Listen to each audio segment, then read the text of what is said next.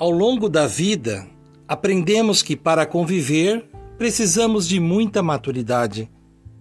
A cada dia, o caminho para atingirmos essa maturidade nos apresenta pequenas conquistas, mas também são inúmeras as renúncias que precisamos fazer.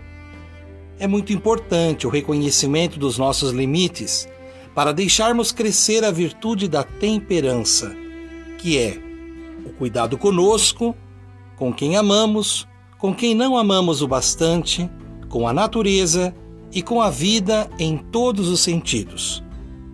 Assim como o perdão, a temperança nos liberta, leva-nos à conquista do equilíbrio, da renúncia e da moderação, em vista do autocontrole e autodomínio.